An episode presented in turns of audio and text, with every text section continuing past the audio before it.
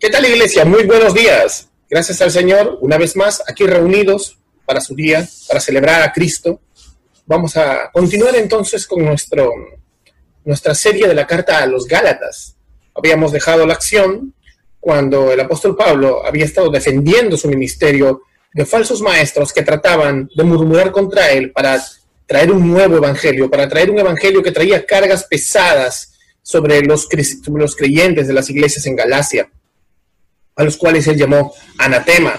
¿Por qué anatema? Los llamó así porque realmente aquellos que predican un evangelio que quiere sumar algo más al, al único y suficiente sacrificio de Cristo es la evidencia de que esta persona no conoce a Cristo. La verdad no conoce el evangelio y la verdad no es creyente. Anatema significa estar bajo la ira de Dios.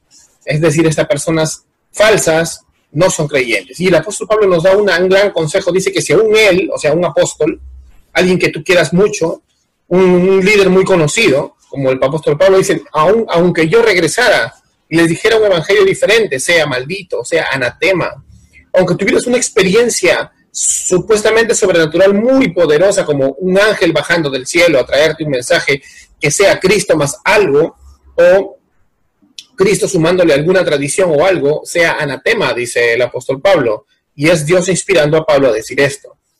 Pero el apóstol Pablo no estaba solo. A pesar de todos los problemas y luchas que tuvo, él tenía el respaldo de toda la iglesia universal. En ese tiempo los apóstoles le dieron su respaldo. Vamos a leer entonces el capítulo 2. Vamos a empezar con el capítulo 2, a leer del verso 1 al 10. Dice la palabra del Señor, y después oramos. Dice, entonces, después de 14 años, subió otra vez a Jerusalén con Bernabé, llevando también a Tito. Subí por causa de una revelación y les presenté el Evangelio que predico entre los gentiles, pero lo hice en privado a los que tenían alta reputación para cerciorarme de que no corría ni había corrido en vano.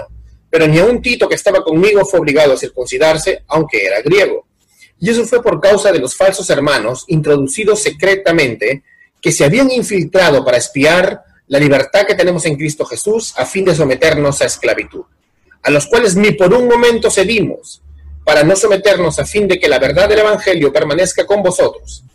Y de aquellos que tenían reputación de ser algo, lo que eran, nada me importa, Dios no hace acepción de personas, pues bien, los que tenían reputación, nada me enseñaron, sino al contrario, al ver que se había encomendado el Evangelio a los de la incircuncisión, así como Pedro lo había sido a los de la circuncisión, porque aquel que obró eficazmente para con Pedro en su apostolado a lo de la circuncisión, también obró eficazmente para conmigo en mi apostolado a los gentiles. Y al reconocer la gracia que se me había dado, Jacobo, Pedro y Juan, que eran considerados como columnas nos dieron a mí y a Bernabé la diestra de compañerismo para que nosotros fuéramos a los gentiles y ellos a los de la circuncisión. Solo nos pidieron que nos acordáramos de los pobres, lo mismo que yo estaba también deseoso de hacer, también deseoso de hacer. Amén. Esta es la palabra del Señor. Vamos a orar antes de meditar en estos versículos. Amado Señor, queremos darte gracias por tu infinita misericordia, Dios mío Gracias porque tú nos sacaste de las tinieblas a tu luz admirable. Tú nos rescatas, Señor, para poder servirte. Y a pesar de nosotros mismos, Señor, tú tienes misericordia y nos usas, Señor, como vasos de barro que llevan un gran tesoro que eres tú, Cristo Jesús. Ilumina nuestro corazón para que entendamos qué es lo que tú nos estás hablando, Señor, qué tienes para nosotros en tu palabra el día de hoy. Gracias, Padre Santo, en el nombre de Cristo Jesús te oramos. Amén y amén. Bueno, entonces vemos que un tiempo después que Pablo estableció iglesias en la zona de Galacia, en el Asia Menor, ah, algunos maestros, como vimos en los antiguos sermones anteriores, habían venido predicando este evangelio diferente, sumándole obras judaizantes y algunas obras de tradiciones que no están en las escrituras, que ni siquiera podían, ah, digamos, este, darle un apoyo a la expiación, ya que la expiación es consumada. La expiación de Cristo es consumada, es total, es perfecta. Él mismo lo dice, consumado es. No dice ahora les toca hacer a ustedes otras cosas. Él dice consumado es. Él no dice ahora te toca a ti cuidar tu salvación. No, él dice consumado es. No dice ahora te toca a ti evidenciarle a los religiosos para que ellos te den su aprobación con obras a ver si eres creyente o no. o con algunas cumpliendo sus tradiciones para que ellos determinen si tú eres salvo o no. No, consumado es. Ahora también te dicen, ahora eres salvo por gracia, pero ahora debes cuidar tu salvación o ganártela por obras. No, consumado es. Entonces, para nada, el apóstol Pablo dice esto. Aquellos que dicen esto son estos obreros fraudulentos, falsos apóstoles, falsos misioneros, falsos teólogos, falsos cristianos, que Pablo les llama anatema en el versículo 8. Entonces, uno antes en el verso 7, Pablo nos dice que no es solo un evangelio normal, porque no es una buena noticia, es muy mala. Imagínate que tengas que hacer muchas cosas para llegar a Dios, no podrías hacer nada. Para él es mala noticia que los judaizantes comenzaran a, introducir, por ejemplo, la idea de que la gente debe ser circuncidada, que mantuvieran las fiestas judías, no se deben celebrar esas fiestas judías, son tipos de Cristo. Eh, que si querían ser justificados deberían llegar a completarse como cristianos, a llegar a una meta de la perfección, y, y ahí serían justificados. Los judaizantes pensaban que el evangelio de la justificación de Pablo, solo por gracia a través de la fe, era inadecuado. Los judaizantes tomaban a Pablo como si fuera un libertino. Incluso en el libro de Romanos vemos cómo él hace una retórica de las quejas que hacían estos judaizantes diciendo, haremos males para que vengan bienes, cuando Pablo en ningún momento dijo eso. Como siempre, los legalistas crean un, un argumento que se llama muñeco de paja. ¿Qué es un argumento de muñeco de paja? Como yo no puedo realmente, no puedo con las ideas con las cuales no estoy de acuerdo, hago una caricatura, un muñeco de paja de las ideas y luego le pego. Es como si tuvieras que pelearte con un, con un luchador de lucha libre gigante de dos metros, pero como no le puedes pegar, no lo puedes golpear, entonces haces un muñeco de paja de él y ahí sí le pegas, pero no estás realmente venciendo a tu oponente. Simplemente haces eso para que todos vean que tú le pegas, lo cual es falso, estás haciendo una falsedad, es una falacia. Y esto, está, eso hacían también los, judaizantes y aún los legalistas lo hacen. Tratan de hacer, de con estas falacias someter a las personas a preceptos humanos, a tradiciones que de repente no serían malas si ellos no las pusieran como estándar para medir la espiritualidad o la fe de la cristiandad en completa, ¿no? No, está bien. Bueno, entonces ellos agregaban sus requisitos, pero para que mm, su versión del Evangelio se mantuviera, entonces, ¿qué hicieron? ¿Se acuerdan? Tuvieron que tratar de desacreditar al apóstol Pablo. Y para hacer esto, tuvieron que desacreditar su autoridad como verdadero apóstol de Cristo.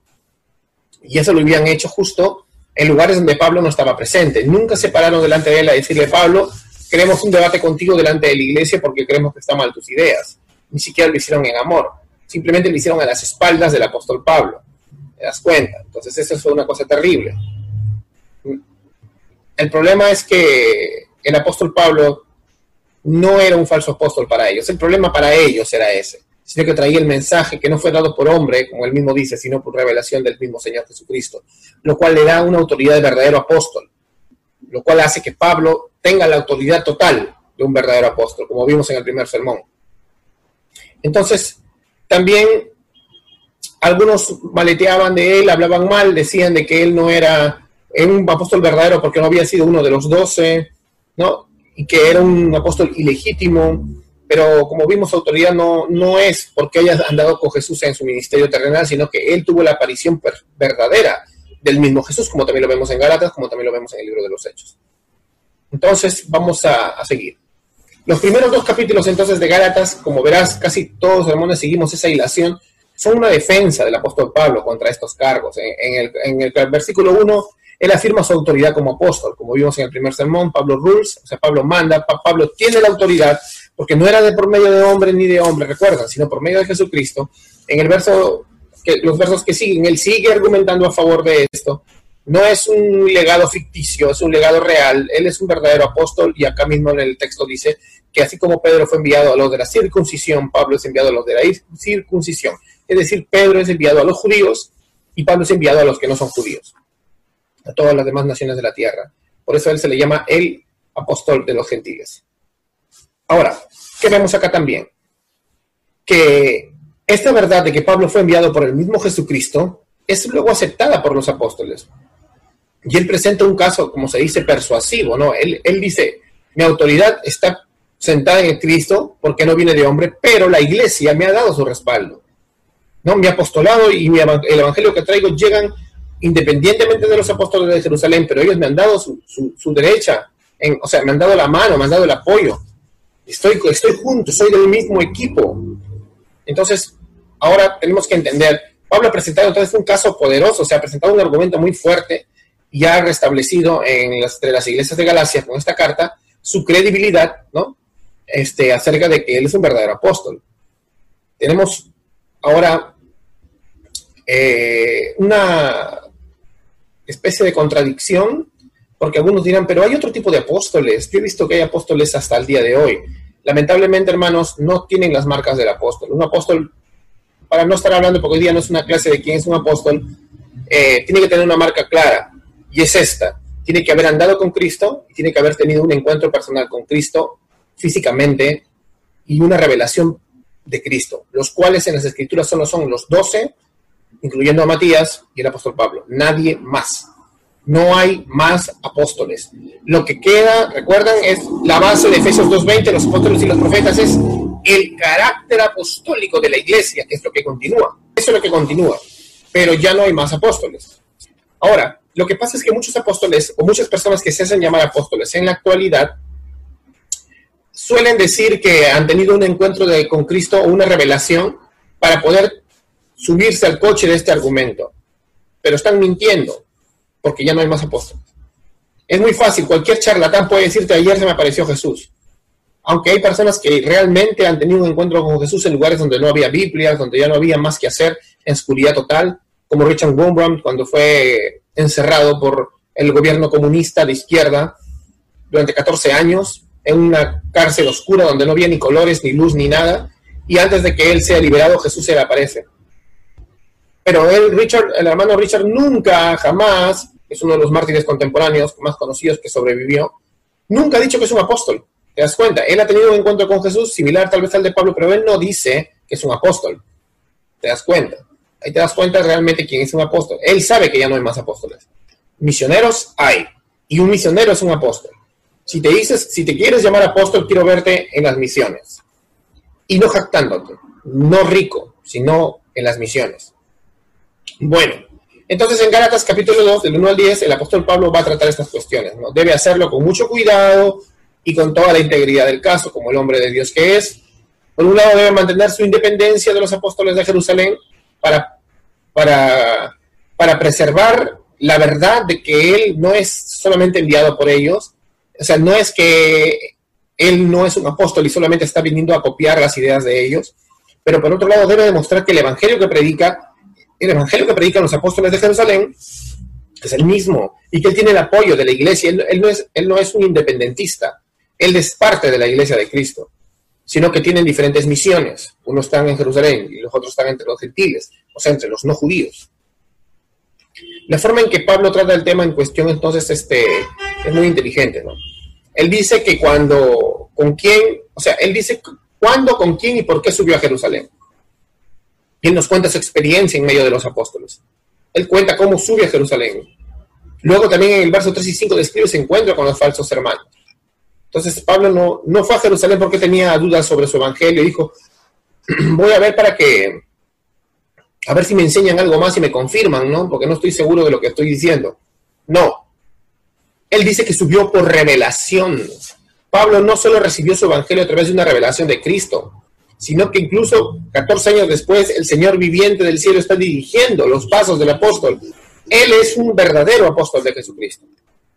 Ahora, ahí vemos acá que entra en acción un personaje que luego sería conocido, se llama Tito.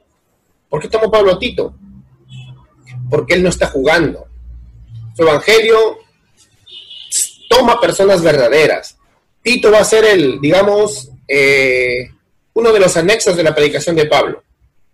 Tito es griego y no está circuncidado, es un gentil, como le dicen los judíos. No está circuncidado según las leyes del Antiguo Testamento. Sin embargo, él es un hermano en Cristo por fe. Él tiene la circuncisión espiritual que vemos en Romanos capítulo 2, 28 y 29. Él es un verdadero hijo de Abraham a través de la fe. Y esta es la libertad que presenta Pablo. Y Tito es uno de sus mejores casos. Entonces, este, ahora, algunos se preguntan, pero los judíos son muy extremos con esto. ¿Se verá obligado Tito? A circuncidarse por los apóstoles en Jerusalén o no. No, dice que no, hay, no pasa eso. No lo fuerzan a circuncidarse. Ahora, en el verso 2 él dice, los que tienen reputación de algo, y se refiere a los apóstoles. porque ellos son los más reputados que había en Jerusalén. Es decir, Pedro, el apóstol Pedro, y Santiago, que es el hermano del Señor, que llegó a ser pastor de la iglesia de Jerusalén, y Juan. Este Santiago no es el apóstol. Recuerden que el apóstol, el seguidor de Jesús, fue asesinado por Herodes Antipas, fue uno de los primeros mártires. Este Santiago, el que escribe la carta también en la Biblia, es el hermano del Señor, se llama Jacobo. Por una forma, luego fue mutando su nombre de San Jacobo, San Jacobus y luego Santiago, para que aprendamos. Pues bueno, puedes ver en el versículo 9, donde estos tres hombres de Dios se describen que los que tienen fama de ser los pilares, o sea, eran los líderes principales de la iglesia. Y en el versículo 4 al 5 vemos que podría ser necesaria una reunión privada con ellos, pero los falsos maestros meten su cuchara y quieren, como sea, tal vez, circuncidar a Tito. Insisten en circuncidar a Tito. Entonces, como hay mucha presión de parte de este grupo de legalistas, hay una reunión en privado para que se presenten los argumentos. El propósito de Pablo para subir a, la ciudad de Jerusalén es, claro, es confirmar que no todo ha ocurrido en vano el ministerio de Pablo hubiera sido en vano si los judaizantes tuvieran razón. Es decir, si los apóstoles en Jerusalén no estaban de acuerdo con Pablo e insistían en la circuncisión. Si hubiera pasado así, hubiera, estado hubiera habido una división. Y esto significaría que los apóstoles de Cristo tenían un mensaje diferente al de él. Y no se podía establecer una iglesia sobre una base fracturada. Pero Pablo no necesitaba confirmar su propio evangelio. Él necesitaba confirmar que los otros apóstoles estaban de acuerdo. Y así era, así era. Como buenos judíos tuvieron sus dudas, se lo puedes ver en el libro de los Hechos, pero ellos entendieron, por la gracia del Señor, que la salvación no viene por una circuncisión física, sino que Él quiere que circuncidemos nuestros corazones, como vemos en el Antiguo Testamento, como los profetas clamaban, ¿de qué te sirve que tengas una señal del pacto visible nada más si no has nacido de nuevo? No sirve de nada. Ser, estar dentro del pacto con Dios tiene muchos beneficios, hermanos. Cuando tú te bautizas y entras en pacto con Dios hay muchos beneficios, pero realmente has nacido de nuevo. Recuerda eso, porque de eso depende tu destino eterno. Ahora, vemos en estos versículos algo muy importante. Si vamos a ser un pueblo bíblico, debemos ser un pueblo que confronta con amor. Si creemos que alguien está equivocado, si creemos que el ministerio de la iglesia podría estar en peligro, debemos buscar la gracia de Dios para ir a la persona y ponerla ante nosotros. Ponerla ante nosotros y decirle, hermano, ¿qué está pasando? Las situaciones son estas, la palabra dice esto. Casi ninguno de nosotros hace esto naturalmente pero la iglesia está llamada a esto. Si tú crees que alguien está mal, corrígelo con mansedumbre, dice Galatas capítulo 6, versículos del 1 al 2. Con mansedumbre, o sea, con humildad, quizá Dios le conceda el arrepentimiento, quizá Dios quiere restaurarlo de esta manera y tú debes cuidarte de no juzgarlo porque podrías caer en lo mismo. La asamblea está llamada no a pedir a las personas que se equivocan y caen, sino a restaurarlas. Por eso el deseo y consuelo personal de Pablo era esto, que, que miremos a Cristo nada más y no estemos viendo estas obras de la carne que los judaizantes quieren anexar, que no son fruto del Espíritu Santo, son productos de la carne, de querer agradar a Dios mediante nuestras intenciones carnales, de querer ser alguien. ¿Te das cuenta? Son el tipo de cosas que experimentamos cuando no buscamos a Cristo, pero decimos que buscamos a Cristo. En el capítulo 5 de esta misma carta, en el verso 24, dice que los que pertenecen a Cristo han crucificado la carne con sus pasiones y deseos. Y no solamente quiere decir que has, que has sepultado tu deseo sexual, tu deseo de, orgullo, sino también, ¿sabes qué? Tu deseo religioso.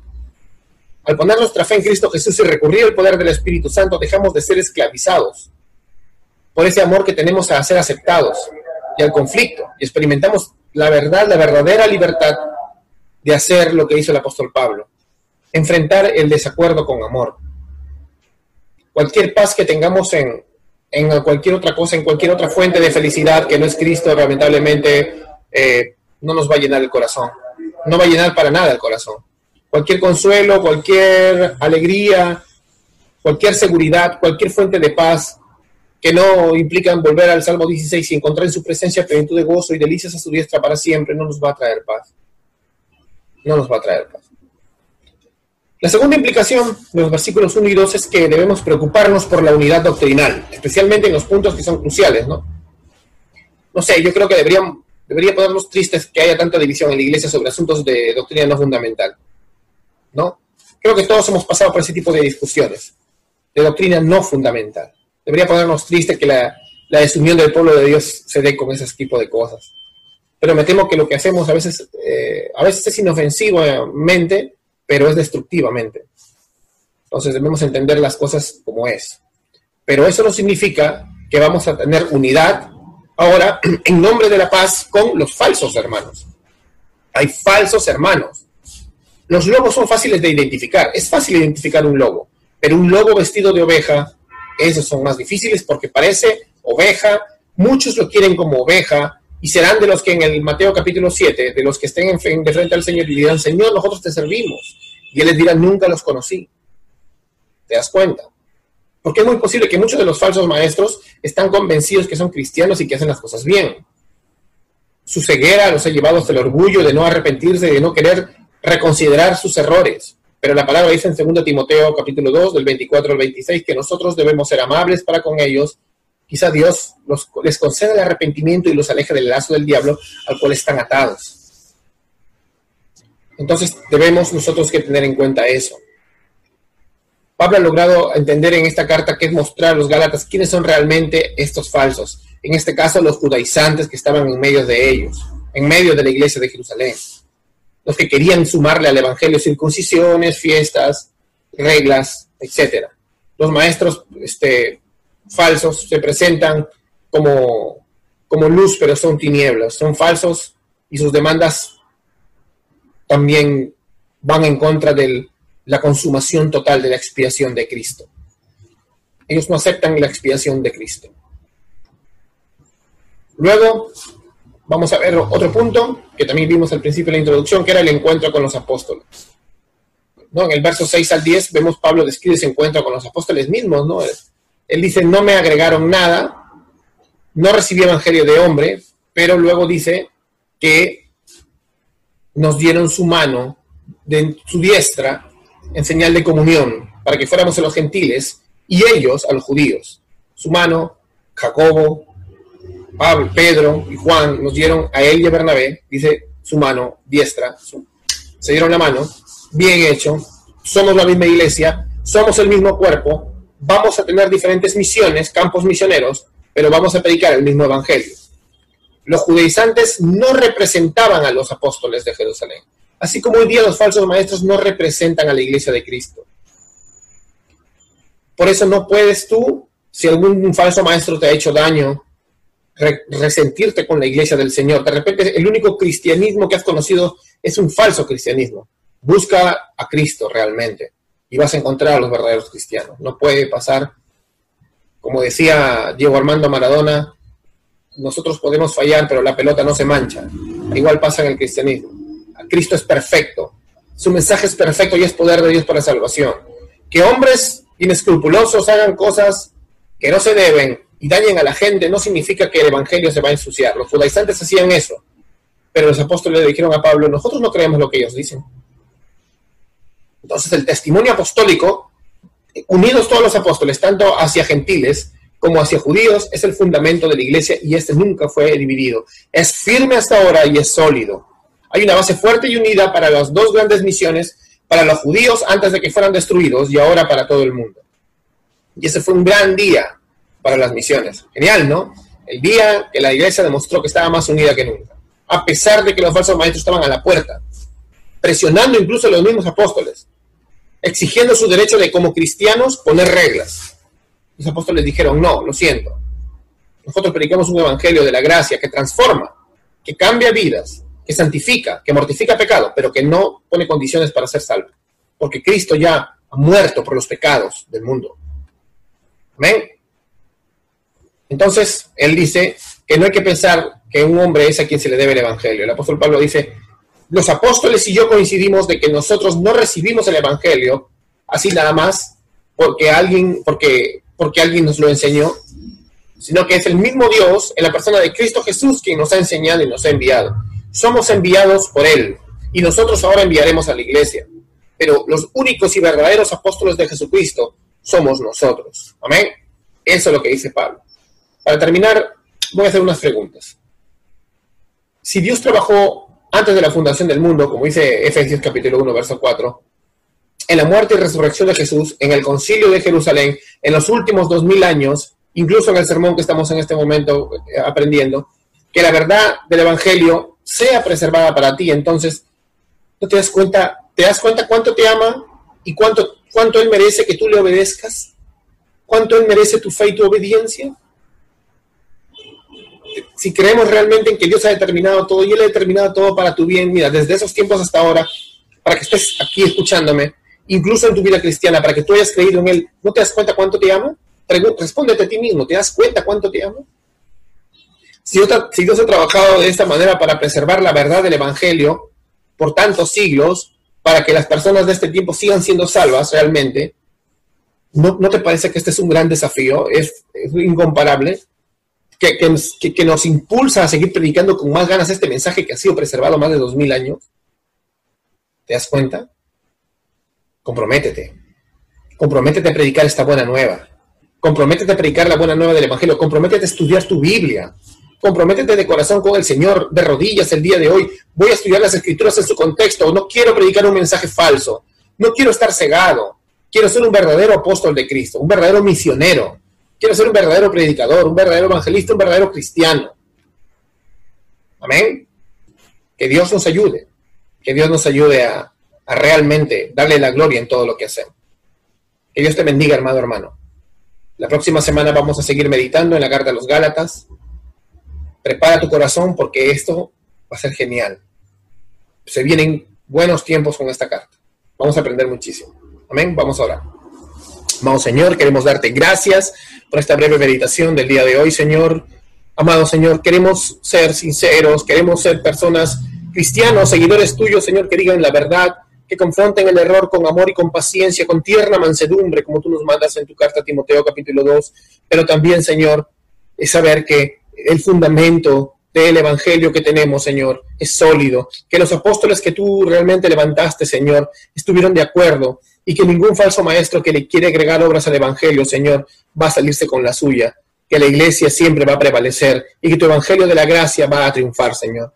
Gracias, Dios mío, y llévanos con bien. En el nombre de Cristo Jesús te oramos. Amén y amén.